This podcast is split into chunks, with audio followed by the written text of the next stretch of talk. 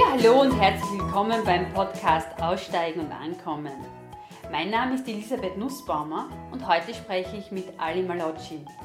Vor circa drei Jahren habe ich während der Stallarbeit ein Interview mit Claudia Stöckel von Ö3 für Frühstück bei mir mit Ali Malocci gehört. Und damals habe ich mir gedacht, diesen Menschen möchte ich gerne mal kennenlernen.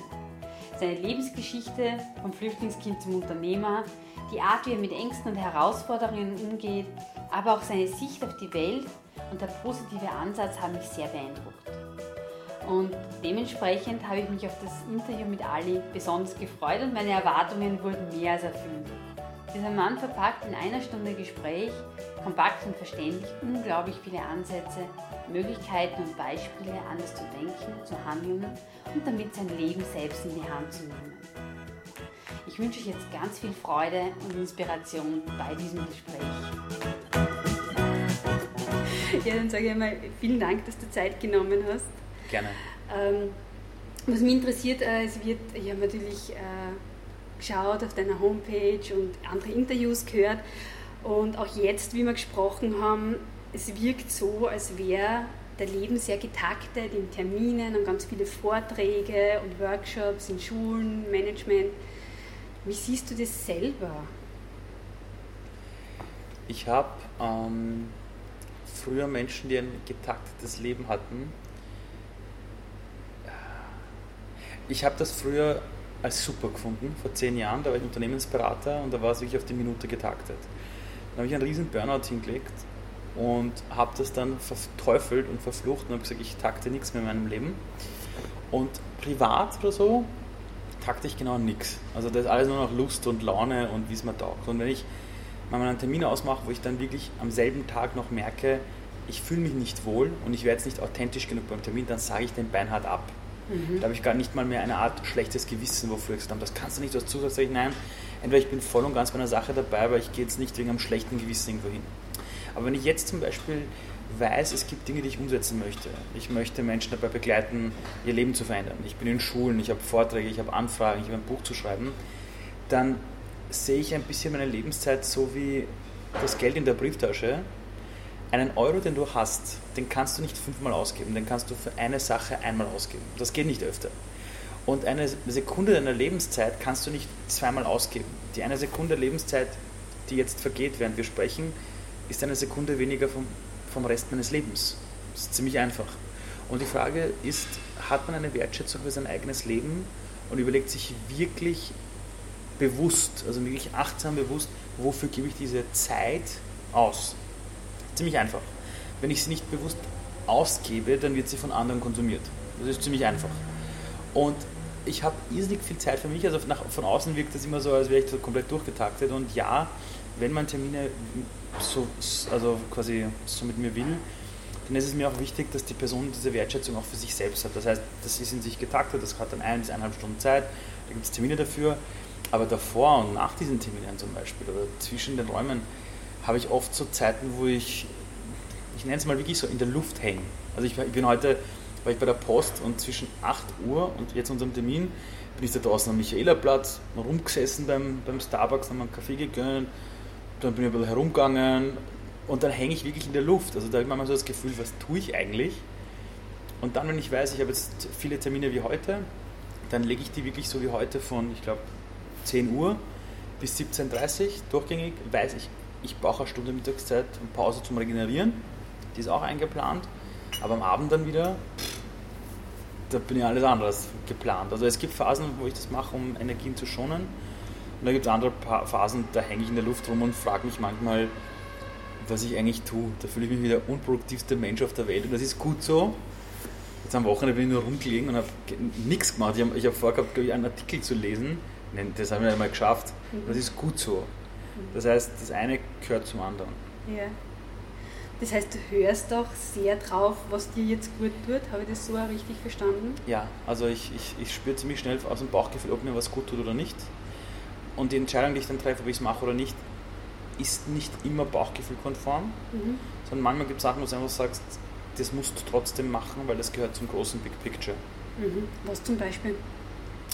Na, zum Beispiel, ähm, ich habe jetzt äh, den Plan, dass ich ab September mindestens einen Tag die Woche nur für mich habe. Im Kalender steht Ali Day. Mhm. Das ist vielleicht in der Früh ein kleiner Termin, aber sonst ist es ein Tag, wo ich sage, da schaue ich, was kommt, gehe ich vielleicht zu einer Massage, mache vielleicht Yoga, ich weiß es nicht. Das ist ein, so ein also ich wollte immer auf die vier Tage Woche hin und das andere arbeite ich. Und dann gibt es aber so Dinge, wo ich auch gesagt habe, ich will die Wochenenden nichts mehr machen. Aber allein heute habe ich jetzt zwei Sachen für den 17. November reinbekommen. Am Vormittag ist es in Frankfurt bei Jugendlichen 150 Leute, in einem Workshop quasi zum Thema Bildung. Und am Nachmittag wäre ich in Hamburg bei einer Verleihung von einem Preis. Und das Bauchgefühl sagt, ah, du wolltest am Wochenende nichts machen. Und das andere Ding sagt, hey, erstens kann es lustig werden, zweitens im großen Big Picture passt das, weil 150 Jugendliche, die gerade an einem äh, Punkt sind, wo sie nicht weiter können, wenn du es schaffst, dort die weiterzubringen, dann kann das zu weiteren Folgesynergieeffekten bringen. Natürlich es mir am liebsten, wenn das alles unter der Woche ist, aber das mache ich trotzdem. Obwohl ich weiß, ich entscheide mich gerade selbst gegen meine Regel, an den Wochenenden nichts zu machen. Und jetzt werden es bis Ende des Jahres drei oder vier Wochenenden sein, wo ich jeweils an einem Tag doch eingebunden bin. Mhm. Du hast gesagt, die, die Arbeit mit Jugendlichen, ähm, wenn man sich deinen dein Lebenslauf so anschaut, habe ich zumindest beim so Lesen das Gefühl gehabt oder beim Hören, so richtig begonnen in, in deine Richtung zu kommen, war ab dem Zeitpunkt, wo du beschlossen hast, Lehrer zu werden. Mhm. Ist das so richtig oder wie siehst du das? Also, ich habe, bevor ich schon Lehrer wurde, sogar als ich Unternehmensberater war, habe ich immer, wenn ich gesehen habe, dass junge Menschen, gerade mit Migrationsbackground oder aus verlorenen Generationen, immer wenn ich das gesehen habe, dass die irgendwo anstehen und das nur irgendwo gehört habe, hat irgendwas in mir sofort gesagt, du musst helfen. Also da hatte ich wirklich ein orges Helfersyndrom. Also ich war Unternehmensberater, habe davor die Anstalt noch gemacht und bin zum Beispiel, habe ich einmal im Monat, glaube ich war das, für Jugendliche bei der Jugendcaritas, für die ohne Eltern nach Österreich gekommen sind, für die Workshops gemacht mhm. zum Thema, wie bewirbt man sich richtig und und und. Das habe ich immer schon gemacht. Also ich war immer schon dabei, Jugendlichen zu helfen, und zwar denen, denen sonst keiner hilft. Das war irgendwie in mir drin. Als ich dann die Chance bekommen habe, Lehrer zu werden, war es natürlich plötzlich irrsinnig dankbar, weil du öfter damit Zeit verbringen konntest und auch in einem ganz anderen Rahmen. Aber das war immer schon in mir selbst und ich bin oft gefragt worden, warum ich das tue oder gemacht habe. Ähm, ich habe eines festgestellt bei uns Menschen. Wir Menschen werden oft, wenn wir erwachsen werden, zu dem Erwachsenen, den wir uns als Kind gewünscht haben. Also ich habe Eltern, die mich über alles geliebt haben. Mein Vater lebt leider nicht mehr. Wir hatten nichts, wir hatten kein Geld, wir hatten, wir konnten uns manchmal nicht mal, ich weiß nicht, zum Essen Dinge leisten. Also das weiß ich noch, an das kann ich mich gut erinnern. Wenn alle in der Schule schon irgendwelche Nike-Schuhe hatten, habe ich Klamotten von der Caritas gehabt. Aber ich hatte immer Eltern, die mich umarmt haben und die, egal meine Noten waren, immer gesagt haben, dass du schaffst alles, du kannst alles, du kannst alles. Auch wenn sie manchmal geschimpft haben, aber du kannst alles. Und das hat mich so weit gebracht, dass ich mir aber auch als Kind oft trotzdem jemanden gewünscht habe, der trotzdem so wie der Supercoach ist für Leute, wie ich es bin. Und was, wie ich sich gezeigt habe, bin ich selbst zu dieser Person geworden. Und die Erfahrung bei Watcher Do und auch die letzten Jahre, die Arbeit mit Menschen hat gezeigt, dass du, wenn du mit Menschen sprichst, die sehr zufrieden sind im Leben, und damit meine ich jetzt nicht unbedingt die Reichsten, aber wirklich zufrieden sind, dann machen sie etwas oder sie sind zu einem Menschen geworden, den sie sich als Kind oft gewünscht haben. Sie haben versucht, ihr eigener Superheld zu werden. Und da habe ich früh schon begonnen. Also du kannst dich auch gar nicht dagegen wehren. Wenn du wirklich auf dich hörst und du siehst Probleme in der Welt, wo du, wo du nachvollziehen kannst, wie sich das anfühlt, dann kannst du ja fast gar nicht, als nicht zu sagen, ich bringe mich da ein. Ich hatte dieses, das Glück, dass ich diese Empathiefähigkeit vorgelebt bekommen habe von meiner Mutter oft. Ähm, und so habe ich vor meinem Lehrer da schon, da schon vieles gemacht. Da ging es nicht um Geld oder gar nichts, sondern ich habe gesehen, dass es bei Jugend Caritas 15 Jugendliche gibt, die komplett lost sind. Bin gefragt worden, ob ich da was machen möchte. Und mit meiner eigenen Geschichte bin ich von denen auch akzeptiert worden. Und diesen Weg bin ich dann gegangen. Das Lehrersein war eine andere Ausprägung. Watcher Do zu starten war eine andere Ausprägung. In den Bildungsbereich zu gehen mit Watcher Do ist wieder eine andere Ausprägung. Jetzt Leute zu coachen, mit Jugendlichen zu arbeiten, bei Führungskräften darüber zu sprechen, wie die Jugend eigentlich heute tickt, warum das so ist, zu Lehrerkonferenzen zu gehen.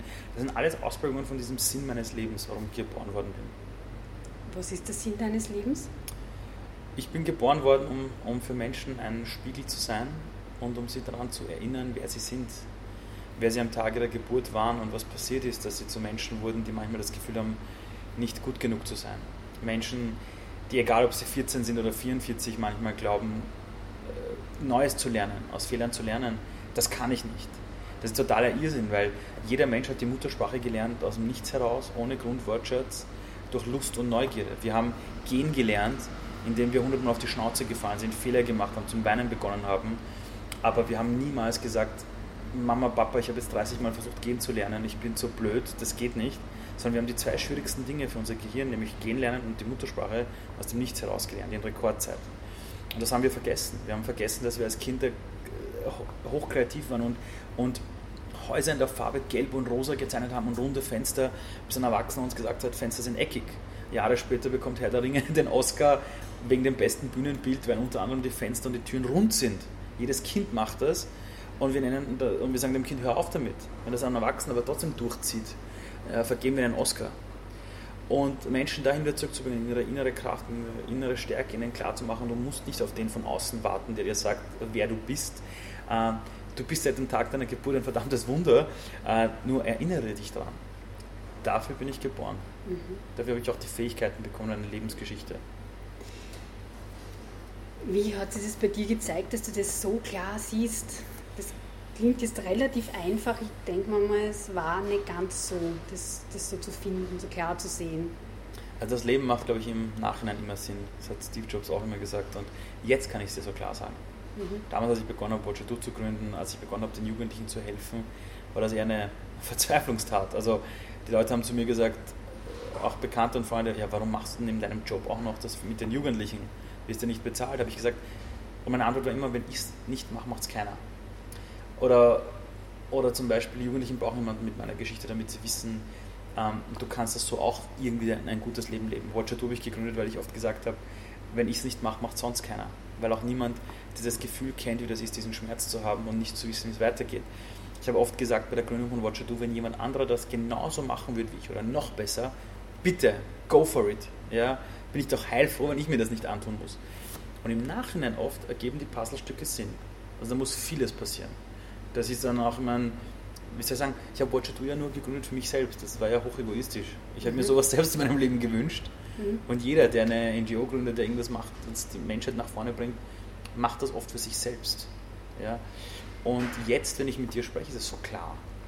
Hättest du mich vor sechs, sieben Jahren gefragt, hätte ich dir sagen können, was ich machen will. Ich hätte auch mhm. die Grundemotion sagen können, nämlich Wut und Ärger. Ähm, aber dieses klare Bild, das ich dir jetzt sage, das ist mhm. eine Geschichte von fast zehn Jahren, die jetzt so easy zu erzählen ist, mhm. aber auf dem Weg dorthin ist es, ist es eine Katastrophe und eine Reise der Selbstzweifel. Mhm. Du hast jetzt zweimal deine, deine eigene Geschichte erwähnt. Kannst du das vielleicht kurz umreißen, erzählen, wie du so geworden bist, wie du jetzt bist? Also eines muss ich zu meiner Geschichte sagen, ich habe meine Geschichte eine Zeit lang gehasst, mhm.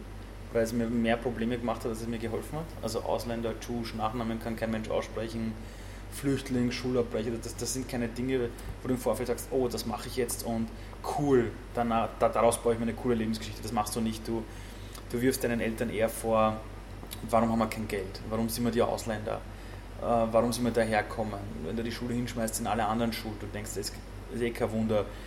Klassenkollegen, äh, die Oberstreber sagen zu dir, das aber jetzt nicht gescheit, weil du weißt eh, was mit Leuten passiert, die die Schule hinschmeißen, aus denen wird nichts.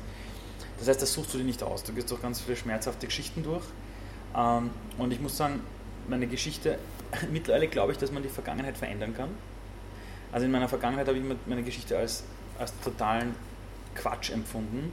Als ich dann die Schule hingeschmissen habe und Jobbewerbungen gemacht habe, war ich eher in einer entschuldigenden Rolle. Ich habe mich bei jedem Forschungsgespräch fast entschuldigt dafür, wie meine Geschichte ist und Ausländer und das und gestottert, bis mir mal eine Personalleiterin gesagt hat, Herr, äh, lieber Herr Malocci, Sie bekommen den Job nicht und ich möchte Ihnen Feedback geben, hören Sie auf, auf aus dieser Opferrolle rauszugehen. Und heute, wenn ich auf meine Geschichte zurückblicke, sage ich zu meiner Mutter, ich danke dir, dass wir geflohen sind.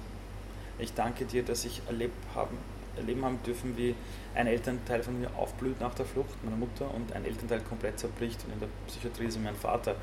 Für all das bin ich jetzt dankbar, jetzt erst. Das heißt, ich habe die Sicht auf die Vergangenheit verändert und meine Vergangenheit verändert.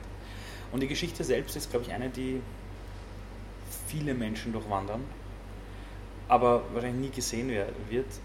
Meine Eltern im Iran, also bin ich aufgewachsen in einer wirklich gut situierten Familie mit hohen auch Bildungsansprüchen, auch Lebensansprüchen. Äh, meine Eltern waren dann auf der Straße demonstrieren gegen das Khomeini-Regime, einem echten Hardliner-Regime damals, und standen plötzlich auf einer Art Verhaftungsliste. Und damals die Verhaftungslisten waren Todeslisten. Also im Iran werden heute noch Leute gehängt, auch als Abschreckung. Meine Eltern haben das zufällig erfahren, dass sie auf einer Verhaftungsliste stehen, von einem Bekannten aus dem Innenministerium, und haben sofort beschlossen zu fliehen. Sind mit einer Schlepperbande auf illegalem Weg geflohen. Da war ich zwei, zweieinhalb Jahre alt. Wir haben es mit einer Schlepperbande geschafft zur türkischen Grenze. Dann durch die grüne Grenze quasi über die Berge waren wir alleine unterwegs. Die Schlepper haben auf der anderen Seite auf uns gewartet mit Reisepässen. Da, da, da bin ich krank geworden, habe einen Augeninfekt bekommen, wäre fast blind geworden. Wir haben es dann auf die, grün, auf die türkische Seite geschafft. Dort sind wir dann verhaftet worden in der Stadt Hakkari. Dann wollten die uns zurückschicken äh, in den Iran. Das wäre das Todesurteil meiner Eltern gewesen und ich heute wahrscheinlich weise. Und Gott sei Dank hat meine Familie aus dem Iran in der Zwischenzeit, äh, meine Onkel und Tanten, haben die UNO informiert und Amnesty International und die haben dann in Hakkari, wo wir inhaftiert waren, Leute hingeschickt, die uns dann von dort quasi nach Europa gebracht haben. Da sind wir dann in Dreiskirchen aufgeschlagen und wussten lange nicht, wie es weitergehen soll und haben dann, und eigentlich wollten wir in die USA, nach LA. Also in LA leben eine Million Perser. Das ist ein Wahnsinn, das kann man sich gar nicht vorstellen. Und meine Eltern haben aber aus einem Bauchgefühl heraus beschlossen, in Österreich zu bleiben. Also war wirklich eine Bauchgefühlgeschichte. Und ich habe als Kind immer gesagt, warum sind wir nicht in den USA? Österreich ist so langweilig. Klassiker. Dann bereist du einmal die Welt, bist in Kuba, bist da, dort, kommst zurück und denkst, da bist du deppert. Zum Glück sind wir nicht in L.A., mhm. ja, zum Glück sind wir hier. Und dann habe ich so klassische Geschichten meiner Jugend nicht gewusst, wohin soll ich. Du kennst deine Identität nicht. In Österreich bist du der Tschusch. In deinem eigenen Land kannst du nicht zurück, weil deine Eltern geflohen sind. Das heißt, du lebst zwischen den Welten. Dann habe ich die Schule hingeschmissen, weil ich gestottert habe ich konnte nie mit Druck gut umgehen in der Schule, nie. Also ich bin krank geworden, hatte Fieber oft, wenn ich Prüfungsangst hatte. Habe dann ganz viele Jobs in meinem Leben gemacht, habe dann die Abendschule fertig gemacht parallel dazu, habe dann auch fertig studiert, weil ich mir gedacht habe, ich will mal schauen, wie weit ich komme. Und durch diese Mischung aus viele Dinge nicht machen, aber dann auf einem anderen Weg fertig machen und die eigene Kraft zu entdecken, die hat mich dann dahin gebracht, das Gefühl zu entwickeln, das anderen Menschen weitergeben zu wollen, die da durchgehen. Und da habe ich dann begonnen, Jugendliche zu coachen, bin Lehrer geworden. Davor hatte ich als Unternehmensberater ziemlich steile Karriere, die in einem Burnout gelandet ist, als mein Vater gestorben ist, meine damalige Freundin mich verlassen hat. Da stand ich plötzlich bei Null. Und wenn du alles im Leben wirklich verloren hast, also der Vater ist plötzlich tot, deine langjährige Freundin verlässt dich quasi von heute auf morgen, der Job ist weg, in den, in den, Augen der Gesellschaft bist du der ärgste Loser, weil mit 26 oder so ein Burnout, das geht nicht. Das Schöne ist, du hast halt alle Menschen enttäuscht und dann fühlst du dich frei. Mhm. Also die Enttäuschung ist ja nur das Ende unserer Täuschung. Und das ist das schönste Geschenk, das uns das Leben machen kann. Und du merkst plötzlich, wie frei du bist. Keiner hat eine Erwartung an dich, du hast eh schon alle enttäuscht, in Augen Leute kann es eh immer schlimmer werden. Und du, du kriegst Medikamente und irgendwelche Antidepressiva. Was soll jetzt noch schief gehen? Und da war ich damals in einer Gesprächstherapie und der damalige Psychologe hat zu mir gesagt, schreiben Sie auf ein Blatt Papier, was Sie sich wünschen. Ziele. Ich habe ein paar aufgeschrieben und er hat nur zu mir gesagt, ich glaube Ihnen kein Wort. Bullshit. Da sind so Sachen draufgeschrieben wie ich möchte, ein, ich möchte mal Geschäftsführer werden in einem Tech-Company und habe halt in Konzerngrößen gedacht. Also nochmal ein altes Denken. Und der hat mich ausgelacht, hat zu mir gesagt, kommen Sie erst wieder bitte, wenn Sie wissen, was Sie wollen. Ich habe gesagt, wie soll ich es machen? Er sagte, welche Lebensträume haben Sie? Und ich konnte ihm keine sagen außer diese Karrierebilder. Er hat zu mir gesagt, das ist echt traurig. Er hat zu mir gesagt, nehmen Sie ein Blatt Papier und schreiben Sie auf, was in den Sinn kommt. Und ich bin wirklich wochenlang zu Hause gesessen, habe versucht, dieses Blatt Papier auszufüllen. Und jedes Mal, wenn ich einen Satz geschrieben habe, habe ich mir gedacht, nein, so kann ich nicht denken, das ist ja zu groß gedacht, das funktioniert nicht. Und dann habe ich mir gedacht, ist ja nur ein Blatt Papier. Habe dann aufgeschrieben, ich möchte was gründen, eine Initiative starten, ich möchte Menschen begleiten, ich möchte mal von Menschen sprechen und und und. Ich möchte Marathon. Einer so Dinge, die unfassbar weit weg waren. Dann habe ich es ihm hingelegt, hat er gesagt, so, unsere Therapie ist erledigt. Sie haben einen Plan für ihr Leben. Und dann kam das plötzlich mit dem Lehrerwerden. Dann kam danach dieses, das, diese Kindheitsidee zu What You Do, ein Handbuch mit Lebensgeschichte, hat plötzlich eine Form gehabt, war plötzlich war der Zeitpunkt da, meine Schüler der Schule haben mir gezeigt, dass sie immer noch orientierungslos sind, obwohl sie Mobile Phones in der Hosentasche haben. Und du denkst dir, wenn du das nicht baust, dann baut das kein Mensch. Und plötzlich hat alles Sinn ergeben.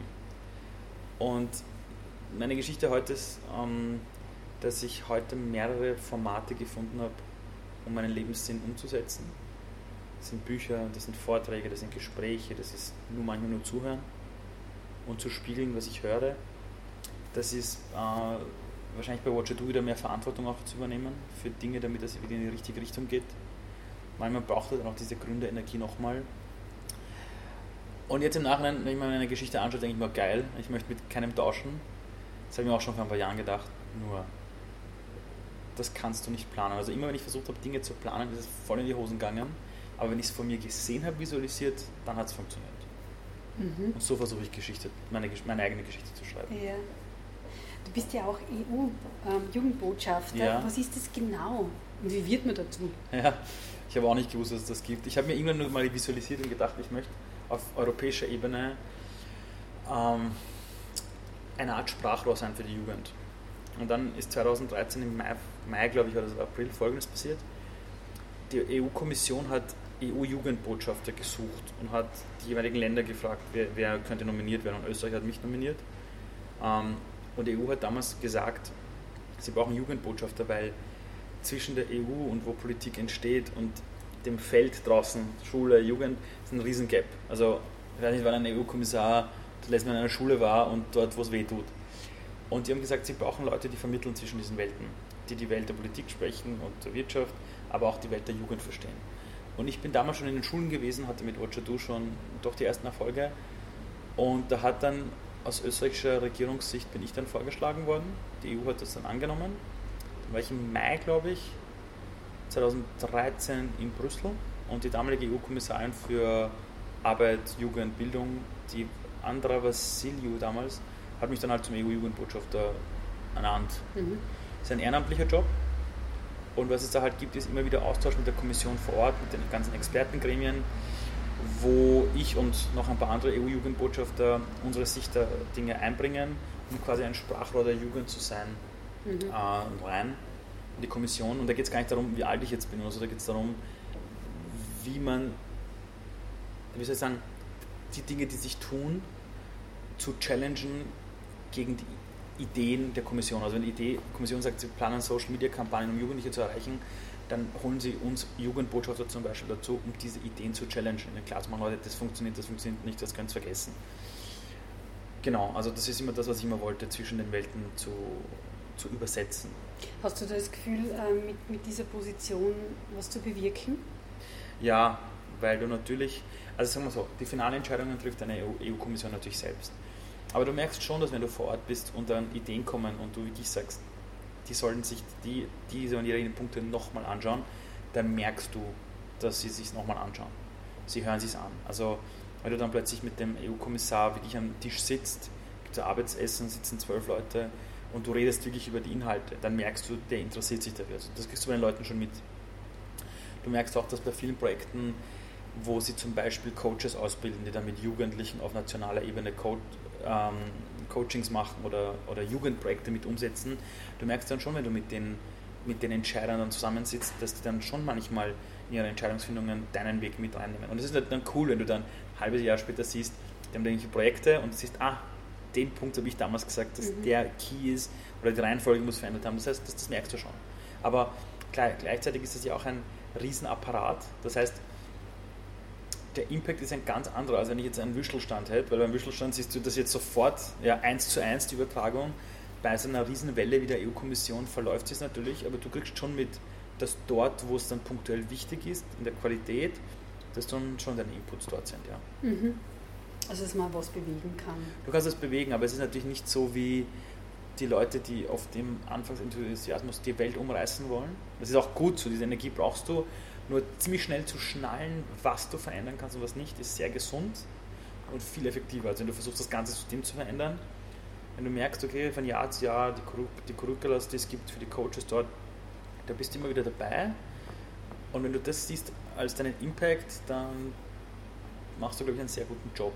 Mhm. Anstatt die Leute, die sich komplett verausgaben mit einem Energielevel im Keller sind und frustriert sagen, du kannst nicht alles verändern, das geht ja nicht, das ist so langsam.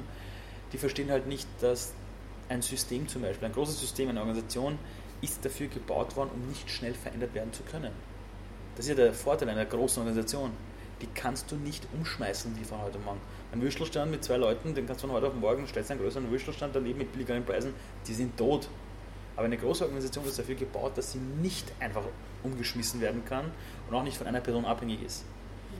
Und wenn du das mal verstehst, dann verstehst du, dass Veränderung da drin was ganz anderes bedeutet. Das ist halt ein krasser Gegensatz dazu, nehme ich an, zu dem, wenn du in Schulen gehst, oder? Ähm, mit, mit Schülern und Jugendlichen direkt arbeitest. Was machst du da genau oder was, was, wie versuchst du da zu wirken? Ich hatte letztes Jahr 182 Vorträge mhm. in Europa, die Hälfte davon in Schulen.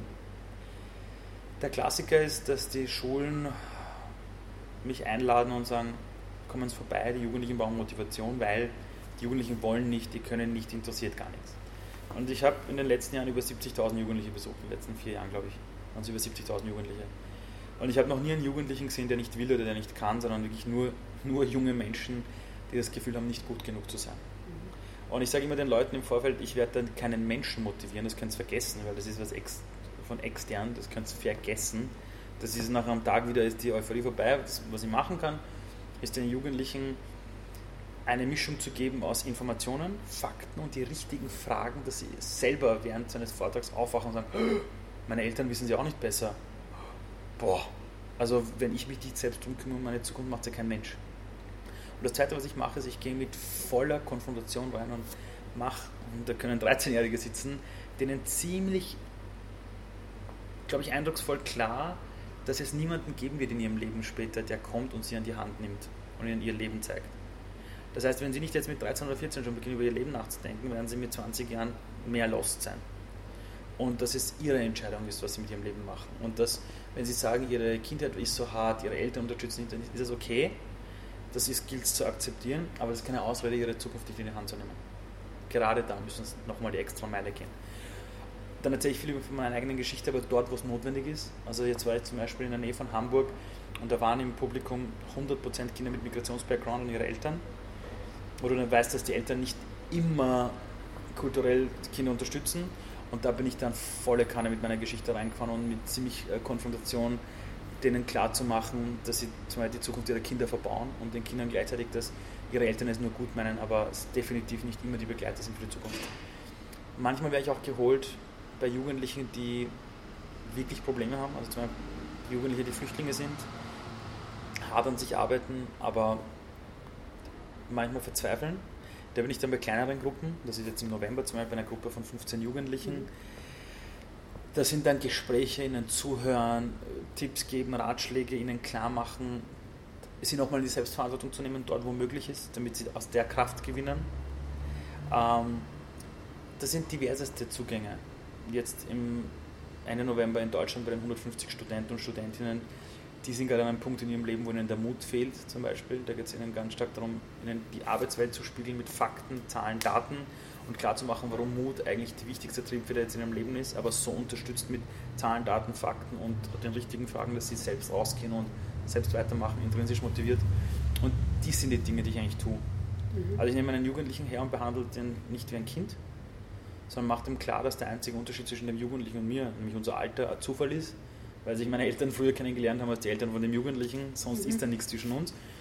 Ich habe ein bisschen mehr von der Welt gesehen, aber es das heißt nicht, dass meine Lebenserfahrungen den Jugendlichen für die Zukunft fit machen. Ich mache den Jugendlichen klar, dass alles, was sie von Erwachsenen hören, ist immer nur das Wissen der Vergangenheit bis zum heutigen Tag, aber hat nichts mit Zukunft zu tun. Was Sicherheit für ihre Eltern damals war, nach dem Krieg oder für die Großeltern, hat nichts mit dem Sicherheitsverständnis heute zu tun die Maslow'sche Pyramide haben ihre Eltern ganz anders kennengelernt. Die haben noch die Unsicherheit erlebt. Kind heute lebt schon im Status der quasi der Selbstverwirklichung. Wie geht man damit um? Ähm, und das sind die Dinge, die ich vermittle. Mhm. So ein 13-, 14-Jähriger, kann der damit was anfangen mit den Worten, die Zukunft selbst in die Hand nehmen? Ist das nicht zu abstrakt? Wenn du ihnen klar machst, was, welche, also wenn du mit ihnen zum Beispiel sprichst über die Arbeitswelt oder dann die Schule. Jedes Kind geht in die Schule und hört andauernd nach der Matura geht die Arbeit los. Also die, in der Schule werden wir ja adressiert für die Arbeitswelt. Ja, das ist ja wirklich eine, ist ja wie ein Zoo, also ist ja, ist ja Dressur. Du, Du kannst nicht raus, du musst hin bis zum 9. Lebensjahr. Es ist wurscht, was man dir hinlegt. Ähm, wurscht, ob es für dich quasi artgerecht ist oder gehirngerecht ist. Ist ja egal. Es ist ein Gießkanne im Prinzip. Das ist so wie alle Löwen dasselbe Fleisch zur selben Zeit. Fertig. Ah. Und wenn du 13-Jährigen dann sprichst und sagst über die Zukunft und das Ganze und dann beginnst du plötzlich über Glaubenssätze zu sprechen. Burschen machen eher das, Mädels machen das. In dem Bereich gibt es immer sichere Jobs. Und plötzlich darüber sprichst, woher sie ihre Glaubenssätze haben. Wer hat ihnen gesagt, dass man bei Grün über die Straße geht und bei Rot stehen bleibt? Das haben sie beim Tag ihrer Geburt ja nicht gewusst. Dann kommen sie ziemlich schnell darauf, dass vieles von dem, wie die Welt in ihrem Kopf ist, sie natürlich durch ihr Umfeld gelernt haben. In erster Linie die Eltern und die Familie. Und dann sprichst du darüber, dass viele dieser Dinge irrsinnig gut sind, was sie gelernt haben, aber vieles auch total veraltet. Und plötzlich bringst du Beispiele für die Kinder, wie früher die Arbeitswelt war, wie heute. Dann beginnst du über zum, Beispiel, wenn es die Kinder interessiert, über das Berufsbild eines YouTubers zu sprechen und sagst dem 13-Jährigen, wer will YouTuber werden? Und alle Hände gehen nach oben. Dann bringst du plötzlich das Beispiel und sagst, dass die YouTuber, die heute bekannt sind, und zeigst Beispiele und sagst, die haben alle vor zehn Jahren begonnen damit schon. Also vor zehn Jahren. Und vor zehn Jahren haben die meisten Bildungsberater und Eltern gesagt, YouTube ist Quatsch. Videos machen, hochladen braucht kein Mensch. Heute haben die mehr Zuseher als RTL Pro 7 Sat 1. Das sind junge Menschen, die damals begonnen haben, ihre Welt selbst zu gestalten, obwohl die Erwachsenen gesagt haben, das ist Quatsch. Und dann plötzlich checken die Jugendlichen, hey, warte mal, die Erwachsenen damals haben auch nicht gewusst, wie sich die Welt entwickelt. Wahrscheinlich wird es für meine Eltern genauso sein.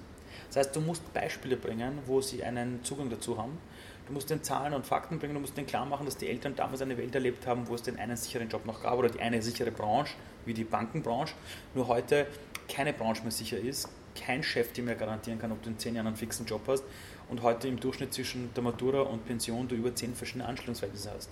Wenn du das den 13-Jährigen in ihrer Sprache erklärst, auf Augenhöhe, dann sitzen die plötzlich wirklich dort und sagen, okay, äh, das heißt, welche Dinge sind wichtig?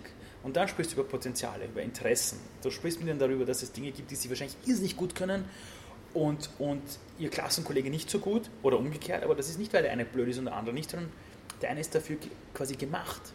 Und plötzlich sind sie voll bei dir. Und das kannst du dann ziemlich an. Also, also ich habe schon, hab schon 13-Jährige erlebt, die, die dann manchmal sagen, äh, können Sie das bitte meinen Eltern erklären, weil ich glaube, die brauchen das. Also haben wir alle schon gehabt das wäre jetzt gerade das nächste gewesen. Glaubst du, dass da so ein großer Unterschied ist zwischen Jugendlichen und Erwachsenen, die oft an ihrem Job verzweifeln und am Leben? Naja, vergiss eines nicht. Ähm, unsere Großeltern oder Elterngeneration hat auch eine andere Welt vorgehabt. Da war unsere Eltern und Großeltern haben für vieles gekämpft, dass wir die Welt haben, die wir jetzt haben. Den Wohlstand, den wir heute haben, dass du in einen Supermarkt gehst und zehn verschiedene Milchsorten hast, von Chia, Samen, Mandel, Butter, keine Ahnung, Milch, ähm, bis zu diversen anderen Sorten. Das gab es vor 20 Jahren nicht oder vor 30 Jahren oder nach dem Krieg. Warst du froh, wenn du eine Packung Milch hattest für die Familie und manchmal, wenn du Tagebücher findest von Groß Großmüttern, steht oft drinnen, dass sie an dem Tag aufs Essen verzichtet haben, damit die anderen was zum Essen oder zum Trinken haben. Das heißt, für die war Sicherheit wirklich kämpfen, äh, loyal sein zum Arbeitgeber und sich das erarbeiten. Was man aber auch wissen muss, ist, dass die Arbeitswelt, wie wir sie kennen, durch die Industrialisierung entstanden ist. Dass du plötzlich Leute braucht, braucht, gebraucht hast in Fabriken, die du managen kannst. Vor der Industrialisierung waren 70 Prozent der Deutschen und Österreicher selbstständig. Sie waren Bauern. Die haben sich um, der Mensch war es gewohnt, dass er für sich selbst sorgt und nicht jemanden braucht, der ihm sagt, was er zu tun hat. Das heißt, in der Historie der Menschheitsgeschichte ist das, was wir unter der jetzigen Arbeitswelt verstehen, ein sehr geringer Ausschnitt unserer Welt. Würden wir Menschen 400 Jahre alt werden, dann könnten wir uns daran erinnern, wie es war. Nur wir werden ja nur unsere 80 bis 100 und, haben, und wir reden auch nicht mehr mit Zeitzeugen, wie war denn das früher vor 50 Jahren oder 60 Jahren eigentlich. Diese Gespräche führen wir ja nicht. Und ja, die Arbeitswelt, die wir haben, war nicht darauf ausgelegt, dass wir unseren Tag frei gestalten, sondern die Industrialisierung hat uns dieses Recht abgesprochen. Da gab es 9-to-5-Jobs, halbe Stunde Mittagspause, geregelt, wann du in Urlaub gehst. Da ging es nicht darum, wann machst du den besten Job, wann bist du am produktivsten, wann bist du wirklich in deiner Kraft. Da ging es darum, wir wollen ähm, genauso wie die Maschinen auch die Menschen steuern. Das Wort, der Begriff Job, wir, heute ist das eine Tätigkeit, die wir nachgehen, eine Arbeit. Aber ein Job ist nichts anderes gewesen damals in der IT und in der Programmierung als ein, ein, eine Aufgabe an den Computer. Das war ein Job. Mhm. Du gibst eine Aufgabe mit Input-Parametern und wird ein Output. dann hat man diese Jobs hergenommen, diesen Begriff, und hat das der, den Menschen umgehängt. Ja? Das heißt, daher kommt das mhm. eigentlich. Ja? Deshalb, und jetzt diese Diskrepanz in der Zufriedenheit. Eltern waren damals schon zufrieden, wenn sie wenn sie einen Job gemacht haben und am Ende des Monats ihr Geld gekriegt haben. Weil sie haben die Welt gekannt von ihren Großeltern, wo es noch schlimmer war. Jugendliche wachsen heute heran und haben eine Welt, in der für alles gesorgt ist. Also wir haben es wirklich geschafft, dass wir von Thema Sicherheit bis globale Internetvernetzung bis ein Verständnis von Demokratie, das vielleicht nicht das immer perfekt ist, aber trotzdem, wir haben für viele schon gesorgt. Wir heißt, allein in der, in, der, in der EU haben wir, in Europa haben wir seit 70 Jahren keinen Krieg mehr. Das ist die längste Zeit ohne Krieg. Ja. Das heißt, die Jugendlichen müssen heute nicht mehr um Überleben kämpfen in der Welt, wie wir sie haben. Hören von den Eltern aber oft noch diese Dinge, wie die damals erlebt haben. Arbeit ist hart, am Montag hin, boah, am Freitag endlich Wochenende, boah, Urlaubsgeld. Das heißt, wenn das Kind aufwächst und du hörst immer, ja, ich muss in die Arbeit. Ja, eh, bald ist Wochenende. Wie willst du als Kind verdammt doch mal dich auf die Arbeitswelt freuen? Und dann kommst du in die Arbeitswelt, hörst gleichzeitig von allen Leuten, euch soll es mal besser gehen als uns, ihr habt alles, im Internet und in der Welt erleben sie, dass du sofort für alles belohnt wirst. Du wirst eine neue CD quasi und du kannst sie bestellen auf Amazon und hast sie innerhalb von 24 Stunden. Ich als Kind, wenn ich vom David Hasselhoff eine Schallplatte wollte, habe ich sie bestellt bei Donauland und habe drei Wochen gewartet. Das war normal. Ich habe noch Geduld kennenlernen dürfen. Tiefe Beziehungen. Heute legt man fünfjährigen Kindern ein Tablet hin, damit sie eine Ruhe geben. Und die Gehirnforschung sagt, dass das eine Katastrophe ist. Und Steve Jobs hat selbst gesagt, seine Kinder bekommen zu Hause keine Tablets. Erst in seinem Alter sind, wo sie damit reflektiert umgehen können. Das heißt, was die Jugend heute erlebt, ist eine Welt, wo für alles gesorgt ist. Gleichzeitig hören sie von den Eltern die Parolen, euch soll es mal besser gehen als uns, aber ihr müsst euch auch noch anstrengen und ihnen wird jegliche Chance genommen, tiefe Beziehungen aufzubauen und Geduld zu erlernen. Und sie sind schon oben bei der Bedürfnispyramide vom lieben Maslow. Mhm. Diese Jugend kann nur verzweifeln.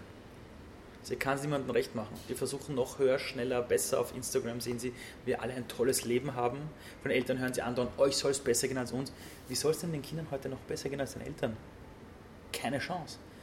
Jetzt sollte es eher darum gehen, den Kindern zu sagen, wir haben eine, uns, entschuldige den Ausdruck, den Arsch aufgerissen, um eine Welt zu erschaffen, in der ihr leben könnt. Jetzt geht es darum zu schauen, wie schaffen wir es, den Rest der Menschheit dahin zu bringen. Wie schaffen wir es jetzt, die Probleme zu lösen, auf die wir keine Antwort haben, im Bereich der Altenpflege, Krankenpflege, im Bereich der sozialen Ungleichheit. Ich meine, wir haben in Wien äh, Schulen, wo, wo sich die Schule keinen Laptop leisten kann. Und da spreche ich jetzt nicht nur über die Integrationsklassen. Ähm, das ist in Wien. Ja, aber darum kümmert sich keiner, weil es nicht mehr schick ist. Und die Jugend dahin zu bringen und sagen, hey, wir als Elterngeneration haben wirklich dafür gesorgt, dass dieser Wohlstand da ist. Jetzt geht es darum, dass ihr diese Welt übernehmt und euch anseht, was haben wir nicht gelöst. Wo könnt ihr eure Talente einbringen, eure Potenziale. Und daran zerbricht natürlich die Jugend aktuell. Also wir haben nicht mehr die Midlife-Crisis, sondern wir haben mittlerweile die Quarterlife-Crisis in der westlichen Welt. Wenn du dir die Leistungsgesellschaft ansiehst, ist zum Beispiel so, dass die Verschreibung der Antidepressiva geht nach oben, wie ein Hockeystick aber die Krankenstandstage bleiben teilweise gleich oder gehen saisonal zurück. Das heißt, es ist für alles gesorgt, trotzdem pushen wir uns noch weiter, weil wir das menschliche Maß nicht gelernt haben. Und durch Burnouts, Rückfälle von Menschen, Leute, die immer mehr sagen, ich will nicht mehr, ich habe keine Lust. Aussteiger, Leute, die sagen, Vollzeit arbeiten, sicher nicht, Teilzeit. Bildungskarenz explodiert aktuell. Das sind Tendenzen, wo wir uns gerade wieder einpendeln als Menschen. Mhm. Und so gesehen kannst du sagen, dass jede Generation ihre Zufriedenheiten hatte und ihre Unzufriedenheiten. Für die einen war es der Freitag und das Wochenende und Urlaubsgeld und Weihnachtsgeld und für die Generation heute ist es wieder Zeit bewusst kennenzulernen, aber auch zu lernen, mit all diesen Ablenkungen umzugehen, weil die Großelterngeneration hatte nicht die Ablenkungen, die wir heute haben. Und das in Balance zu bringen, das wird noch eine Dekade dauern und die Generationen, die übernächsten, werden uns ja auslachen und sagen, ihr hattet das Wissen der Welt in eurer Hosentasche und ich habe das Zeug verwendet für Katzen und für äh, Katzenfotos und Selfies. Mhm. Und da entwickeln wir uns gerade hin zu. Wir sind auch erst die erste Generation, die lernt, mit diesen Ablenkungen zu lernen. Keine Generation vor uns hatte je, jemals so viele Kanäle in der Hosentasche, wo du bespielt werden kannst. Mhm. Und zwar zu jeder Zeit. Es gab es nicht. Es gab einen Fernseher damals, man sich angeschaut in der Familie. Es gab die Schule, wo du ein Schulbuch hattest, wo du eine Sache zu einer Zeit gelernt hast, in einem Tempo, wo die ganze Klasse halbwegs mitkommt. Heute hast du einen Internetbrowser, wo du eine Suche startest und zehn Minuten, fragst, zehn Minuten später fragst du dich, warum habe ich da gerade zehn Fenster offen? Weil du das nie gelernt hast, mit Informationen umzugehen. Und das lernen wir aktuell gerade. Mhm. Aber die Unzufriedenheit, die wir gerade erleben bei den Menschen, ist schon eine auf sehr hohem Niveau. Mhm. Also deshalb gibt es ja auch diese Revolution gerade der Achtsamkeit, der Mindfulness und dass die Dankbarkeit wieder Einzug findet. Und Gott sei Dank gibt es immer mehr aus der Gehirnforschung auch Resultate, die zeigen, dass Dankbarkeit, Achtsamkeit uns weit mehr bringt und auch mehr Produktivität, weil wir auch zu einer Welt geworden sind, die sich selbst nichts mehr zutraut, mhm. wenn es nicht einen wissenschaftlichen Beleg gibt. Mhm. Also, also Gott sei Dank vertrauen wir noch in unsere Fähigkeit, uns zu verlieben und brauchen dafür keine wissenschaftliche Erkenntnis, dass wir uns jetzt verliebt haben in jemanden. Mhm. Aber bei allen anderen Dingen sind wir mittlerweile zu solchen Weicheiern geworden, mhm. dass wir für alles einen Beleg brauchen und ein wissenschaftliches äh, ja, Statement. Wie lebst du selbst diese Dank Dankbarkeit, Mindfulness, Achtsamkeit? Also ich weiß, dass es, also ich weiß, ich bin mir bewusst, dass ich morgen nicht mehr aufwachen kann, theoretisch. Das ist eine mhm. Option. Also ich will 113 Jahre alt werden, aber ich weiß, dass ich auf die Straße gehen kann und ein Taxi mich über den Haufen fährt. Also mein Vater ist selbst von heute auf morgen verstorben im Alter von 53 Jahren. Mhm. Und wie lebe ich Dankbarkeit? Ich habe das Riesenglück, dass ich nicht wie die meisten Westler mit einem guten Lebensstandard eingestiegen bin.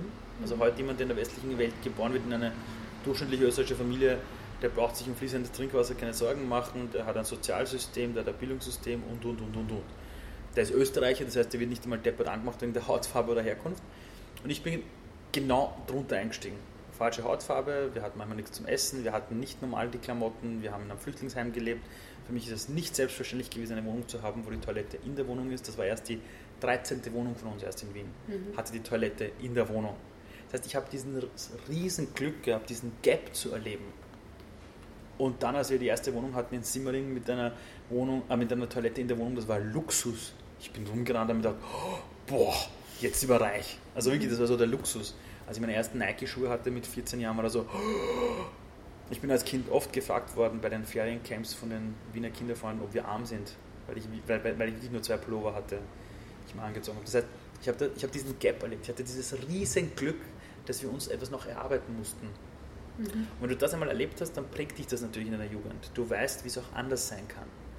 Und auch wenn du Menschen triffst, die alles verloren haben, vielleicht wegen einem Burnout oder wo auch immer, die sind plötzlich dankbar, weil sie plötzlich in ihrem Kopf diesen Gap kennen. Erst wenn du auf einen Berg gestiegen bist, von unten nämlich, weißt du die Wanderung zu schätzen. Und du weißt, dass die Wanderung wichtiger ist als der Gipfel. Fliegst du mit dem Hubschrauber rauf oder mit einer Gondel, denkst du, ja eh. Ne? Und in der westlichen Welt steigen die meisten in die Gondel ein oder am besten bei der Gondel schon aus nach der mhm. Geburt, aber wissen nicht, dass es auch ein Tal gibt. Und das, was zwischen Tal und Gondelspitze passiert, das nennt sich Lebensentwicklung, Lebenserfahrung, äh, Lebenserfahrung die in Summe aber auch, je größer dieses Gefälle ist, ähm, auch ausmacht, wie sehr dieser Widerstandsmuskel eines Lebens wächst. Und ich habe das Riesenglück gehabt, ich habe es mir nicht ausgesucht, muss ich zugeben. Ich habe mir oft gedacht, warum Flüchtling, warum Flüchtlingsheim? Ich habe mir oft gewünscht, warum bin ich nicht in einer österreichischen Familie geboren worden, die Huber heißt und warum heiße ich nicht Albert? Blonde Haare. Und jetzt im Nachhinein ist dieser Gap, äh, den ich erleben durfte, das, was mich dazu bringt, ich kann gar nicht anders als nicht dankbar sein. Mhm. Weil ich laufe dort gegen und denke mir, bist du Depper, das ist ein Wunder, was möglich ist. Allein die Menschheitsgeschichte, wenn du dir ein Kind ansiehst, das geboren wird und ein Jahr später herumrennt, der Neugierde folgt, die Muttersprache brabbelt, ohne Grundwortschatz, ohne Benotungssystem, ohne Vokabelheft, aus dem Nix heraus. Und die Forschung sagt, das ist das Schwierigste für unser Gehirn. Und jedes Baby lernt das, wurscht, ob es jetzt in China geboren wird oder in Italien. Das kann die Muttersprache, fertig. Und Jahre später sagen wir dem Kind in der Schule, das Kind ist sprachlich nicht begabt. Dieser Mensch wird dann 20 Jahre später ein Erwachsener, der sagt, nein, neue Dinge lernen ich doch nicht.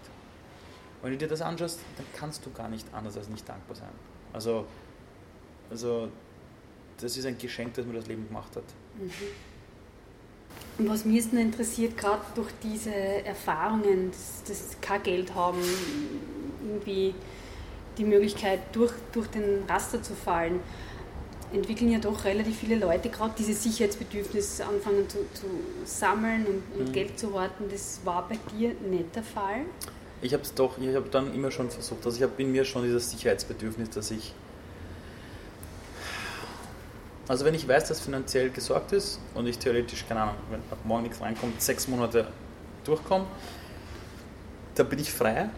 Wenn ich weiß, oh nein, das geht sich nicht aus, dann kann ich genauso wie viele Menschen nicht schlafen. Also diese Existenzängste, die habe ich manchmal stärker als andere Menschen. Also wenn ich mir meine Frau anschaue, die hat überhaupt keine Existenzängste. Also die, die ist so sicher in sich selbst. Und ich weiß auch, dass ich, also ich, ich sag, ich habe immer gesagt, also ganz ehrlich, ich habe zwei gesunde Hände, ich kann die Sprache, äh, irgendwas wirst du schon finden. Du musst halt nur bewusst sein, wo ist deine Untergrenze. Und ich habe diese Untergrenze nicht. Ich habe immer gesagt, ich habe bei McDonald's gearbeitet und Boden geputzt. Ganz ehrlich, das ist genauso ein Job. So, bevor ich zu Hause sitze, sechs Monate und nichts mache, äh, mache ich das. Das ist meine starke Sicherheit, die ich habe. Äh, gleichzeitig natürlich manchmal wenn du neue Schritte gehen willst, fällst du auch in dieses Muster, oh Gott, geht das Geld aus, passt das, ist das gut, ist das nicht. Das heißt, diese Existenzängste habe ich aber auch von meinen Eltern übernommen. Also Kinder übernehmen ein Sekundärtrauma ihrer Eltern, nennt man das. Und wenn du mit Eltern aufgewachsen bist, die ständig diese Schwingung hatten, oh Gott, geht es aus, mhm. haben wir genug Geld, passt das, dann lebst du als Kind diese Angst zehnmal mehr mit, weil du dir erstens dieselben Sorgen machst deiner Eltern und du machst dir Sorgen um deine Eltern selbst. Und das ist schon stark in meiner Autobiografie, doch ja. sehr stark, ja. Trotzdem hast du deinen Superjob aufgegeben oder aufgegeben, äh, bist, hast Roger Du gegründet, ja. hast das selbst reinfinanziert, ohne Kredit, soweit ich gelesen habe. Ja. Solche Dinge. Ähm, und du hast öfter schon deine Ängste so, du bist durchgegangen. Hast du da eine Strategie? Also ich, ich meine, ist da das Stottern, Flugangst, Existenzängste? Also, also, bei, damit um? also bei Watch Do war es so, wir haben dann gegründet mit einem Investor und Kunden, aber davor, vor der Gründung, die ganzen Jahre davor, habe ich mein Bankkonto gescheit überzogen und war ständig im Minus. Aber da spreche ich wirklich so von 4000 Euro ständig im Minus, weil ich irgendwelche Sachen finanziert habe, Kameras, das, dort, hinfahren, Leute und was weiß ich was. Also es war und Flugängste oder auch andere Ängste, die ich in meinem Leben habe. Ich habe eine Theorie zu Ängsten. Das eine ist, das schaffe ich leider selbst nicht immer so achtsam zu sein, aber eine Angst ist nichts anderes als wie ein Kumpel, der neben dir steht und die Dinge anders sieht. Also die Meisterschaft ist, also die Meisterklasse ist wirklich, dass du, wenn du Angst hast vor etwas, so tust, als würde deine Angst gerade neben dir stehen wie ein Freund und du sagst zu dem, sag mal, vor was haben wir jetzt Angst? Dann schaut man sich diese Angst gemeinsam an. Und wenn man einen Löwen sieht in der Savanne, dann sollte man laufen. Ja, davor sollte man Angst haben.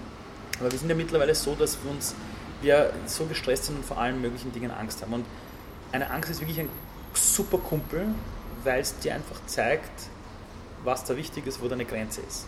Nur, jetzt kommt was anderes. Eine Angst, die in unserem täglichen Leben ist, kann zwei Auswirkungen haben. Sie stoppt unser Leben und schränkt uns ein oder sie ist einfach da. Was meine ich damit? Es gibt Leute, die haben Flugangst und steigen nie wieder in einen Flieger, wollen sich aber die Welt anschauen, aber schränken ihr Leben ein und können das nicht, weil ihre Angst sie hängt. Ich hatte diese Flugangst auch und bin trotzdem in einen Flieger gestiegen. Bin am Weg nach Thailand 14 Stunden oder 7 Stunden und nochmal 7 Stunden, bin ich da oben gestorben. Ich habe Beruhigungstabletten genommen, die haben nicht geholfen. Schweißausbrüche, musste die ganze Zeit stehen. Aber nach den 14 Stunden war es vorbei und ich habe drei Wochen Thailand genossen. Das heißt, was ich einfach in meinem Leben gelernt habe, ist, solange du trotz dieser Angst weitermachst, bist du frei. Lässt du dich aber von dieser Angst hemmen, dann musst du dir selber die Frage stellen, willst du eingeschränkt durchs Leben gehen? Weil die Angst, die du hast, haben andere nicht. Also im Flieger sitzen Leute bei Turbulenz und die schlafen.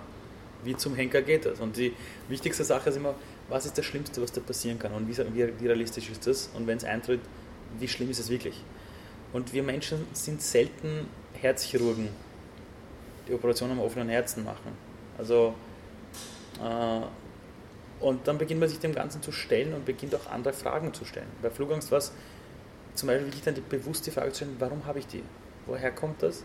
Und was ist es, was mir Angst macht? Plötzlich beobachtest du dich selbst und plötzlich definierst du Fragen und plötzlich taucht jemand auf bei einer Feier, der ist Pilot und du löcherst den drei Stunden lang nur mit diesen Fragen, die in deinem Kopf, die auftauchen, während du die Angst hast. Und dann fliegst du drei Tage später und sitzt entspannt im Flieger. Der einzige Unterschied ist, du hast dich dieser Angst gestellt, bewusst nämlich, nicht nur ich habe Flugangst, sondern was ist, was in meinem Kopf passiert? Warum kriege ich Panikattacken? Warum kriege ich Schweißausbrüche? Was ist da? Wo ist dieses Nicht-Wissen, ob ich loslassen kann oder nicht? Dann gehst du und dann folgst du diesen Dingen einfach. Und ähm, ich habe immer wieder in meinem Leben, also solche Ängste, die in meiner Biografie sind. Was lustig ist, das Leben gibt dir immer die Herausforderungen, für die du gerade gemacht bist. Das heißt, mit dem Leben werden die Herausforderungen nicht kleiner, sie werden immer größer. Sie werden immer größer. Und wenn du mit Menschen sprichst, das ist wirklich so wie, du gehst ins Fitnesscenter, stemmst Gewichte und am Anfang sind es 15 Kilo Gewichte und du willst natürlich stärker werden. Das heißt, du erhöhst absichtlich auf 20 Kilogramm, auf 40, auf 50. Und da ist aber dein Körper dann ready für 55 Kilogramm. Das heißt, wir, wir glauben oft, je mehr wir meistern, umso easier wird das Leben. Nein, es wird leichter damit umzugehen, aber die Herausforderungen werden viel größer, weil wir dann auch ready sind für das Wachstum. Nur wenn wir Ängste jahrelang vor uns hinschieben, werden wir immer wieder durch unsere Biografie eingeholt und immer wieder durch Muster in den alten Dingen festgehalten. Und ich habe keine Lust, für meine Kinder eines Tages kein Vorbild zu sein. Ich möchte nicht der Vater sein, der sagt, ich war zu feige. Ich hätte, ich hatte Angst. Ich möchte schon sagen, ich hatte Angst, aber ich möchte auch sagen, bin ich durchgegangen. Und ich glaube, da passiert Wachstum. Mhm. Ich habe jetzt noch eine Frage zu deinem Buch, was im Juni herausgekommen ist, zum Work Report. Ja. Weil du hältst ja auch Vorträge nicht nur für Schüler, sondern schon für Leute, die im Berufsleben stehen, Management ja, ja. und so weiter. Äh, was sind da deine Aussichten? Wie wird sie das zukünftig ändern, die ganze Arbeitswelt, die Wirtschaft? Also bei der Arbeitswelt gibt es immer von vielen Menschen eine Art Wunschdenken. Es wäre toll, wenn es so und so ist das ist manchmal eine Sichtweise, die die Menschen dann selbst enttäuscht. Und ich habe vorher auch gesagt, die Enttäuschung ist das Beste, was uns passieren kann, weil das ist eben das Ende unserer Täuschung. Wir müssen uns realistisch ansehen, wovon hängt die Art und Weise, wie wir arbeiten, ab. Und die meisten sind in einem Anstandsverhältnis bei Unternehmen. Und Unternehmen agieren in der Wirtschaft. Das heißt, so wie die Wirtschaft gerade drauf ist, so sind die Spielräume auch möglich am Arbeitsplatz. Das heißt, früher Industrialisierung, strikte Vorgaben. Oben sitzt einer, der gibt vor, wie es sein muss. Stahlindustrie, der große Rockefeller hat gesagt, so ist es. Und das hat sich auch bis auf die Arbeitsplätze runtergebrochen. Früher war es auch möglich für Manager, die Komplexität zu überblicken, auch den Markt zu überblicken und da sehr dominant auch zu Entscheidungen zu treffen, wo man sagt, ja, wir haben einen 5 Jahres Plan und wir wissen, das und das funktioniert. Nur dann ist was passiert. Wir haben uns global vernetzt, es kam das Internet, es kam die Digitalisierung, es kamen andere Länder haben plötzlich aufgeschlossen und haben beim globalen Wettbewerb begonnen, uns genauso reinzuhauen. Plötzlich konkurriert ein Elektro ein, ein Elektroauto-Startup aus China mit einer Daimler in Deutschland. Das wäre vor 40 Jahren unmöglich gewesen. Da hat man die noch ausgelacht. Er hat gesagt, okay, bitte. Wir haben heute durch die Welt, wie wir sie haben, zu Talenten weltweit Zugriff. Wir können mit den Produkten plötzlich global äh, Kunden finden. Das heißt, was aktuell passiert ist, dass die Welt plötzlich in einem globalen Match ist. Ja? Nennt es Konkurrenz, Wettbewerb, Wirtschaft. Und da gibt es nicht mehr den Manager und die Führungskraft, der die Komplexität überblickt. Keine Chance. Was vor 40 Jahren klar war, dass es den einen großen Gockel gibt, der sagt, dahin geht's, der ist mittlerweile ziemlich allein, weil der natürlich mehr merkt, äh, ich kann versuchen, die Kontrolle bei mir zu halten als Führungskraft, nur meine Mitarbeiter sehen ja auch, dass sich um uns herum die Welt verändert und ich habe nicht mehr die Kapazität und die Möglichkeit, alle Entscheidungen zu treffen, weil ich diese Komplexität nicht mehr überschaue. Das heißt, logischerweise, wenn man allein die Komplexität nicht mehr überschaut, was tut man in einem Unternehmen? Also sowas tut man in einem Unternehmen, das, das trotzdem wandlungsfähig bleiben soll. Du musst dich plötzlich umsehen und sagen, wer könnte hier noch Verantwortung übernehmen? Und wenn du wirklich smart bist, dann machst du nicht den Fehler und sagst, es gibt Mitarbeiter, die wollen und die wollen nicht, sondern du schaust die Mitarbeiter an und fragst dich, was für Herausforderungen stemmen die jeden Tag. Und der klassische Mitarbeiter, auch wenn du noch so sehr glaubst, der lässt um 17 Uhr den Stift fallen, den interessiert gar nichts, ist ein Mensch, der theoretisch ein Kind in die Welt setzt und es erziehen kann, der darf 130 km/h auf der Autobahn fahren, also auch Menschenleben quasi gefährden oder nicht. Und wir sprechen diesen Menschen zu, eine Selbstverantwortung, eine Bundesregierung zu wählen. Alles ziemlich große Kaliber. Das heißt, die pure Selbstverantwortung ist da. Und wenn der ein Kind kriegt, ist der, weiß was seine Prioritäten sind. Das heißt, was haben wir getan, dass wir am Arbeitsplatz diesen Menschen diese Selbstverantwortung absprechen? Dass die Leute zum Arbeitsplatz kommen und vom, vom genialen Subjekt, das die Muttersprache gelernt hat und alles, plötzlich degradiert wurde zu einem Objekt der Erwartung, wo man eine Job Description plötzlich hat, wer diese Person sein soll. Und wenn man dieser Frage auf den Sinn, also auf den Grund geht, merkt man, dass die Art und Weise, wie wir bis jetzt Arbeit leben, ein Auswuchs noch ist der Industrialisierung, wo man Leute in Job Descriptions gepresst hat und das war für alle okay. Und nur heute in der Welt musst du verstehen, dass wahrscheinlich die Person, die im Kundensupport arbeitet, viel schneller als die Führungskraft mitbekommt, wenn sich da draußen was verändert. Wenn jemand im Kundensupport ist, Teilzeit, und plötzlich die Person im Kundensupport in den, Telefon in den Telefonaten merkt, hey, die Kunden interessieren sich für andere Produkte, stellen andere Fragen, was ist da los, was tut sich da am Markt? Die Person weiß doch viel schneller, wo die Painpoints sind, als bis das in einem Konzern nach oben zum Vorstand kommt. Bist du aber ein Unternehmen, das plötzlich das versteht und sagt, hey, wir haben da Menschen sitzen, die auch in ihrem Leben eine Selbstverantwortung übernehmen. Sie haben es am Arbeitsplatz nur niemals gelernt. Wir müssen sie dahin bringen. Wenn du dieses Bild verstehst, dann merkst du, dass eine Organisation in Zukunft viel stärker ist und es natürlich eine starke Führungskraftebene gibt, aber auf Entscheidungslevel es Mitarbeiter gibt, auch an den äußeren Ästen, die genauso eine Entscheidungsgewalt haben, genauso ein Budget haben, genauso die Macht haben, in ihrem Bereich Dinge vorzuschlagen, aber auch zu entscheiden. Plötzlich hängt die ganze Verantwortung und Entscheidungsmacht nicht nur mehr auf wenigen Schultern, sondern plötzlich auf einer Organisation, die sich dann gemeinsam verändert. Das heißt aber auch, dass du natürlich in diesem Prozess viele Mitarbeiter verlierst, die sagen, oh Gott, nein, ich brauche 9 to 5, ich brauche die Vorgabe, die haben so Angst, über sich herauszuwachsen. Aber plötzlich werden auch andere Mitarbeiter, die bis jetzt unter ihrem Potenzial gefahren sind, plötzlich die blühen auf. Also in all diesen Transformationsprozessen gibt es immer einen schmerzhaften Punkt, wo die Menschen sich nicht weiterentwickeln wollen, die verlassen das Unternehmen auch und andere, die dann aufblühen. Und es sind immer Prozesse, die das Unternehmen mehr dazu bringen, mehr in die Selbstverantwortung zu kommen. Und die klassische Führungskraft, die am Tisch gesessen ist und alles gut gewusst hat, die ist plötzlich ein Bottleneck. Die ist dann eher wie ein Fußballcoach. Und wenn du einen Fußballcoach anschaust, ein Fußballcoach war vielleicht mal der beste Fußballspieler. Aber jetzt als Fußballcoach, wenn es einen Elfmeter gibt oder eine wichtige Situation, rennt der nicht aufs Spielfeld und sagt, hey, ich weiß, wie es geht. Der steht draußen, ist dafür zuständig, die richtigen Leute am Platz zu haben, in der richtigen Position, aber die 90 Minuten lang muss er oder sie einfach zuschauen, was die machen, die von außen anfeuern, ihnen vielleicht eine Sichtweise schnell rüberbringen, die die Leute vielleicht gerade selbst am Platz nicht sehen. In der, in der Halbzeitpause kann er Leute austauschen oder neue reinbringen. Aber wenn es darum geht, wer schießt den Elfmeter, auch wenn er mal der beste Elfmeterschütze war, er weiß, der ist sein bester Spieler und macht die stärker und die größer. Die sollen am besten Fall ihn übertrumpfen als Spieler. Und das ist die Haltung, die es benötigt. Und äh, Führung der Zukunft ist eine Haltungsfrage und hat gar nichts zu tun mit, wir sind jetzt alle so nett zueinander, bussi bussi sozial, sondern willst du überleben in dieser globalen Wirtschaft und mit Überleben meine ich jetzt nicht als Kampf, sondern willst du ein gutes Leben haben, dann musst du verstehen, dass du als Führungskraft nicht mehr das Bottleneck sein darfst. Du musst eine Richtung vorgeben, du musst die Vision, die Mission auch leben, das mit den Leuten entwickeln. Und dann geht es aber darum, ständig darauf zu achten, dass die Leute eigentlich besser werden als du mit dem, was sie machen. Mhm.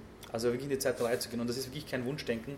Du merkst, dass auch große Konzerne, Teams äh, so viel schneller wieder werden, wettbewerbsfähiger werden, agiler werden. Das heißt, du siehst, dass es schon in diese Richtung Ja, klar. Ja. Es ist natürlich nur, nein, es wird gar nicht so wenig kommuniziert solche Dinge brauchen halt Zeit. Ich meine, wir sprechen weltweit von was? Millionen Unternehmen? Ich weiß gerade nicht.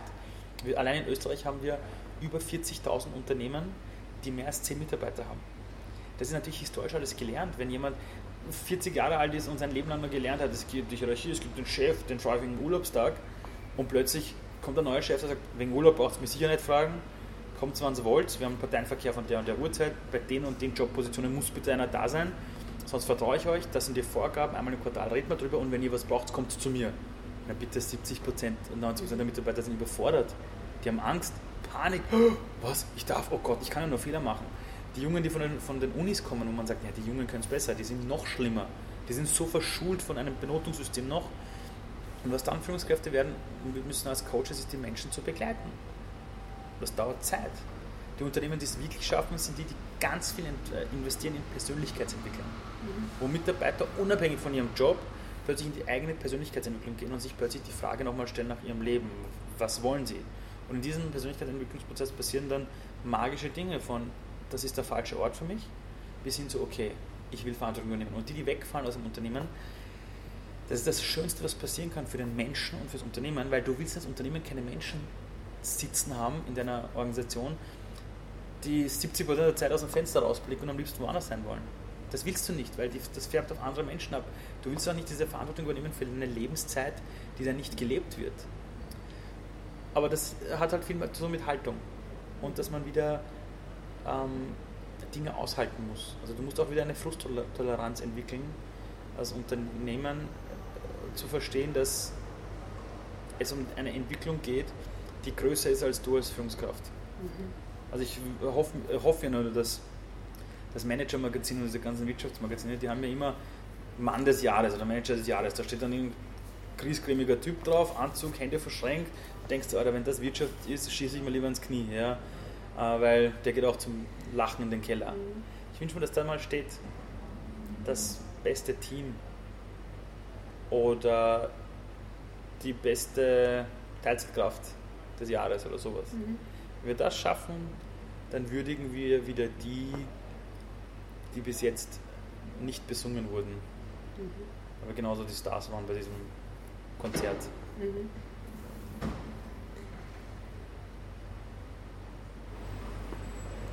Gibt es etwas, was ich jetzt nicht gefragt habe, was für dich noch wichtig ist zu sagen, anzumerken? Also, ich habe in meinem Leben noch niemals eine Person getroffen, die es nicht geschafft hat, ihr Potenzial zu entfalten. Also es gibt nicht die Person, die nicht will und nicht, die, die nicht kann. Die gibt es nicht, weil wenn du zurückgehst in der Geschichte der Person, hat sie schon bewiesen, dass sie das alles kann. Was ich aber festgestellt habe, ist, nicht jeder Ort ist der richtige, um das Potenzial einer Person zu entfalten. Das heißt, du kannst eine Person bei dir im Unternehmen haben, von der du wirklich weißt, bist du deppert, die hat das drauf und du versuchst alles. Die schafft es einfach nicht. Sieht es nicht ein, Frustration macht sie auf allen Seiten breit. Da musst du dir eingestehen, dass vielleicht der falsche Ort für sie ist. Also, nicht, also das ist wahrscheinlich in einem anderen Ort, andere Organisation, mit anderen Menschen, dass die Person dort dann aufblühen kann. Also das muss einem bewusst sein. Nicht jeder Mensch kann an jedem Ort sein Potenzial entfalten. Das ist ganz wichtig. Das ist so wie zu glauben, dass jede Pflanze mit jeder Blumenerde in jedem Klima wachsen kann. Das vergessen. Also du kannst eine Pflanze hernehmen, sie in einen viel zu kleinen Topf tun, sie ins hinterste Eck stellen, wo nicht viel Licht kommt und sie ein bisschen gießen, weil das muss man halt machen, dann wird sie verkümmern. Oder du nimmst dieselbe Pflanze, gibst in einen Topf, der wirklich richtig ist für sie, mit der richtigen Blumenerde, stellst sie in die richtige Sonne, gießt sie und das Ding wird blühen. Äh, du kannst nicht festlegen, wie sie blüht und ob sie jetzt, keine Ahnung, oben zwei oder drei Knospen hat, aber das macht sie schon. Sie tut das, für was sie geboren wurde. Wenn man für das richtige Umfeld sorgt. Und das ist mir immer mehr aufgefallen. Das richtige Umfeld ist manchmal viel wichtiger als das Element, das wachsen soll. Also Kinder zum Beispiel, wenn du sie in ein richtiges Umfeld bringst, blühen sie auf. Bringst du sie in ein Umfeld, was nicht gut für sie ist, dann kann es noch das talentierteste Kind sein, es wird immer glauben, dass es dumm ist, es wird immer glauben, es funktioniert nicht, es wird immer Schranken sehen. Das heißt, dass mittlerweile habe ich wirklich schon gemerkt, dass es, es stimmt zum Beispiel auch, dass wir Menschen, der Durchschnitt sind von den sechs Leuten, mit denen wir uns am meisten umgeben, weil wir natürlich diese Welt auch nur erfahren haben durch unser Umfeld. Wenn du in einem Haushalt geboren worden bist, wo das Frauenbild war, Frauen haben ein Herz und Mädels kriegen Puppen und Burschen kriegen äh, Lego-Technik, dann ist das deine Welt. Bis du vielleicht das Glück hast, dich mit anderen Menschen zu umgeben und das prägt dich plötzlich. Und das ist das, was ich festgestellt habe. Also, dass die, dass die Umgebung mittlerweile mindestens genauso wichtig ist wie das Potenzial. Also, wenn das Umfeld nicht passt, wo du bist, dann hat das Potenzial keine Chance, sich zu entfalten. Gibt es da, was würdest du raten, so an erwachsenen Menschen, so zwischen 35 und 40, der spürt, ich bin unglücklich, es passt nichts, ich kann mein Potenzial nicht entfalten? Wie, wie findet man sein Umfeld? Das Wichtigste ist einmal, zuerst Raum zu schaffen für Neues. Es gibt ja Leute, die sind irrsinnig unglücklich in einem Job, aber wechseln erst, wenn sie was Neues haben. Und es gibt Leute, die sind irrsinnig unglücklich in einer Beziehung ein Jahr war die Beziehung gut, die restlichen sechs Jahre war Katastrophe und die sitzen aber trotzdem lieber jeden Tag auf der Couch und denken sich, oh Gott, Katastrophe, aber, aber machen nicht Schluss, weil sie Angst haben wieder vor der Lehre. Und erst wenn sie jemanden neuen kennenlernen, dann machen sie Schluss. Die, die halten wirklich sechs Jahre lang aus, dass sie tot unglücklich sind. Ich war beim André Heller letztes Jahr im, mhm. im Oktober und der hat, ich war mit einer Reisegruppe dort bei der Transformation Journey, wo ich mit einer Gruppe Menschen dabei begleite, sich zu transformieren. Und wir waren, wir waren beim André Heller zu Hause in Marrakesch und er hat ein gutes Beispiel gebracht. Er hat gesagt, wenn du dir einen Bücherschrank ansiehst, voller Bücher, dann ist der super. Aber du wirst dann niemals ein neues Buch reinstellen können, weil das Ding voll ist. Um ein neues Buch reinzustellen mit neuem Wissen, musst du erst ein paar Bücher rausgeben. Und Im Leben ist es genau dasselbe. Du musst zuerst Raum schaffen, damit Neues entsteht. Und das bedeutet, dass du, wenn du unglücklich bist, dir bewusst sein musst, ist es ein Unglück, das dich wirklich dazu bringt, eine Veränderung einzuleiten? Oder ist es so wie ein leichter Schnupfen, den du lieber ein Jahr lang mit dir rumschleppst, aber du bleibst keine drei Tage zu Hause zum Ausruhen, weil es ist ja nur ein leichter Schnupfen. Du riskierst lieber, dass es chronisch wird, anstatt was zu tun. Und dann geht es darum, dass ich den Leuten immer sage, entrümpel dein Leben. Und mit entrümpeln meine ich, fühle hinein gibt es Menschen, und das können deine besten Freunde sein, die kennst du seit 20 Jahren, aber wenn du mit denen Zeit verbringst, bist du danach leer. Du verbringst mit denen eine Stunde Zeit, bist danach leer. Du weißt mit dir nichts mehr anzufangen, der Tag ist gelaufen. Und gibt es dann auch Menschen, die kennst du noch gar nicht so lange, aber mit denen verbringst du fünf Stunden, danach glaubst du, du könntest Bäume ausreißen. Du musst dich von diesen Menschen, die die Energie saugen, trennen. Und dann kommt halt immer die Biografie, aber es ist ein guter Freund, wir kennen uns schon so lange. Ja, aber denk nicht an die vergangenen 20 Jahre, denk an jeden einzelnen Tag, der noch kommt. Wie willst du den verbringen? Willst du den abhängig machen von den letzten 20 Jahren, die dich schwächen, oder willst du den Tag neu starten? Das heißt, du musst entrümpeln. Dann Leute, die meistens eine Veränderung wollen, heißt auch beruflich. Und das heißt meistens auch auf einer Karriereleiter auch sich bereit zu sein, einen Job anzunehmen, wo du weniger verdienst. Das heißt, schau dir wirklich dein Leben an, ob diesen Lebensstandard, den du hast, du auch wirklich brauchst. Die größte Gefahr in der westlichen Welt und für Österreich ist aktuell ihr Lebensstandard. Die sagen immer, den habe ich mir erarbeitet. Schwachsinn. Die Großeltern haben uns den Lebensstandard erarbeitet und erkämpft. Dass du dir einen zweiten Fernseher leisten kannst und ein großes Auto und eine tolle Wohnung mit Dachterrasse, das hast du dir nicht erarbeitet. Du gehst arbeiten, hast Glück, dass du ein Einkommen hast und damit kannst du das finanzieren. Dass wir überhaupt diese Welt haben, das haben sich Menschen erschaffen, die du wahrscheinlich nicht mehr, mehr kennst. Das heißt, hinterfrage deinen Lebensstil. Was benötigst du wirklich? Brauchst du all diese Ausgaben oder kannst du monatär schon mit weniger leben? Wenn du dich von, in einem Umfeld von Menschen trennst und deine Lebenserhaltungskosten runterfasst zum Teil, wo du sagst, du hast ein gutes Leben, dann plötzlich bist du weitaus mehr freier, auch beruflich was zu verändern. Weil dann hast du nicht mehr Angst, Dinge zu verlieren. Die meisten Leute wollen was verändern, sind unglücklich und in der ersten Sekunde, wo du sagst, mach doch das, kriege deinen Job. Oh nein, kann ich ja nicht, weil den Status habe ich nie wieder, bla bla bla. Das heißt, du musst ganz ehrlich mit dir ins Gericht gehen, mit dir selbst, dir bewusst sein, was willst du nicht mehr. Und davon musst du dich trennen. Und dann plötzlich entsteht Raum für Neues. In der Sekunde, wo du dich von Menschen trennst, die dich runterziehen, tauchen plötzlich andere Menschen auf. Die schenken dir Energie, die bringen dich auf neue Ideen, die begleiten dich, die werden echte Beschützer. Wenn du dann denen sagst, du willst deinen Job kündigen, sagen die nicht zu dir, oh Gott, hast du es wirklich überlegt, es kommt nichts Gescheiteres, jetzt hast du das alles erarbeitet, sondern die sagen, hey cool, mach das, mach das, hau rein, hey, das wird schon gut gehen, ja, und du schaffst das. Das ist ein ganz anderes Backbone als Leute, die anderen sagen, was schief gehen kann. Und das sind so diese einzelnen Schritte. Nur was man vergessen, nicht vergessen darf, ist, du kannst einen Veränderungsprozess nicht planen. Du musst ihn beginnen, anstoßen und dann mutig durchschreiten und die Dinge kommen dann von allein. Und, und das ist so der Klassiker, wenn du jemanden kennenlernst, der unbedingt eine Beziehung will. Der rennt durchs Leben und sagt, ich will eine Beziehung, ich will eine Beziehung. Jedes Mal, wenn der am Abend auf eine Party geht, strahlt er schon aus, ich will eine Beziehung.